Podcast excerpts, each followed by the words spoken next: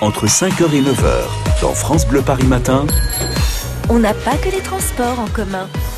Coup de projecteur sur ceux qui travaillent en ce jour férié, et plus particulièrement les équipes médicales. Direction la clinique de l'Estrée, 7 jours sur 7, 24 heures sur 24, ils sont en alerte. À Stein, en Seine-Saint-Denis, le service des urgences. David Kolski, on vous avait perdu il y a quelques instants, que faisiez-vous? Eh ben j'avais euh, un peu arraché le câble du micro en Oh faisant là euh, là. le ménage avec euh, Alcinda qui est ASH, agent des services hospitaliers. Donc voilà, je vais me faire encore disputer parce que j'ai abîmé du matériel euh, voilà par la direction technique, mais c'est pas grave, ce sont des choses qui arrivent. Vous savez, on est en direct chaque matin et voilà, on est dans l'action. Euh, Alcinda, vous êtes arrivée euh, très tôt ce matin, vous avez commencé à quelle heure? À 6 heures du matin. Et alors euh, quelles sont euh, les tâches? Parce que là on a passé un petit peu le balai, on, on fait quoi exactement quand on est ASH Je viens à 6 heures du matin, j'ai vidé la poubelle, j'ai fait le, pour la poussière, j'ai fait le balayage, après je lave par terre. Voilà, parce que c'est important qu'il y ait une bonne hygiène euh, quand on est euh, justement dans un service hospitalier. Hospitalier, voilà. Même ça, ça arrive même des choses comme euh, aux urgences, comme les étages. Ah oui, donc faut faire le ménage un petit peu partout là. Oui, moi j'ai fait ici, après j'ai monté extrait du deuxième étage pour faire toute la chambre. Ah oui, il faut faire les chambres également. Bien sûr, oui. Oui, là où on va hospitaliser euh, les gens. Alors il y a quand même une différence entre ASH et euh, les infirmiers, les, les aides-soignants, c'est qu'ils vont pas euh, toucher les ASH, les ASH à tout ce qui est médical. hein. C'est ça, Monsieur le directeur Gor- Gorka Noir, qui est directeur de la clinique de l'Estrée.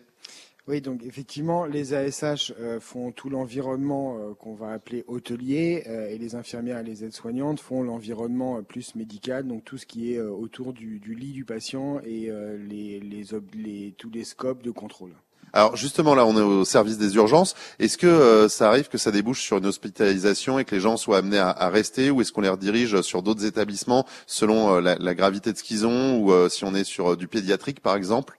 Alors, on a à peu près 15% euh, de nos passages aux urgences qui sont hospitalisés, soit dans les services de médecine, soit dans les services de chirurgie. Euh, nous, à les cliniques de l'Estrée, nous ne faisons pas de pédiatrie. Donc, quand les enfants nécessitent une hospitalisation, ils sont renvoyés euh, essentiellement vers les hôpitaux publics.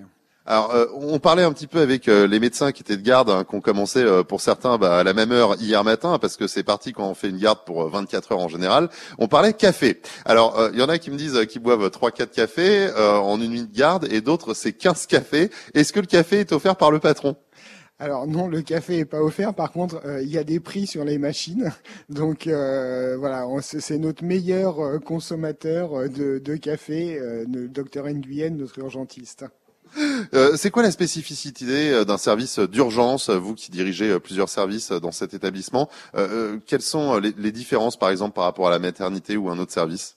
Alors la spécificité, bah, c'est euh, les urgences, voilà. Donc c'est euh, une prise en charge euh, qui peut aller de euh, dans une simple, ce qu'on appelle la bobologie, un rhume, à des urgences vitales. Donc faut être hyper concentré sur les patients qu'on reçoit. Il y a un tri qui est fait à l'entrée du service, et après, eh ben, il faut s'adapter à chaque prise en charge parce que ça peut être extrêmement divers. Le petit bobo, le euh, on vient de plus en plus souvent au service des urgences pour euh, des, petites choses. Euh, C'est en raison du manque de généralistes ici en, en Seine-Saint-Denis. Alors il y a une, ce qu'on appelle la désertification médicale, qui effectivement en Seine-Saint-Denis euh, est un phénomène qui est très fort euh, et qui s'accentue euh, avec le départ de la génération euh, des médecins euh, du baby boomer. Et donc actuellement, on a de moins en moins de médecins généralistes qui s'installent en Seine-Saint-Denis et donc les patients viennent au service des urgences. Comme tous les services des urgences, on a une progression d'activité de 6 à 7 par an et pour une bonne part liée à de la médecine qu'on appelait traditionnellement de la médecine de ville. Bon, et puis attention, euh, ce week-end, hein, avant d'arriver aux urgences, pensez à bien vous hydrater, c'est important parce que notamment avec euh, le ramadan, on peut penser qu'il y aura peut-être des petits soucis de dé- déshydratation. hein. Oui, il faut faire attention parce que euh, là, il fait aujourd'hui pas très chaud. Euh, ce week-end, il prévoit des températures euh, plus importantes, autour de 30 degrés en Île-de-France. Donc oui, il faut bien s'hydrater. C'est un élément qui est important.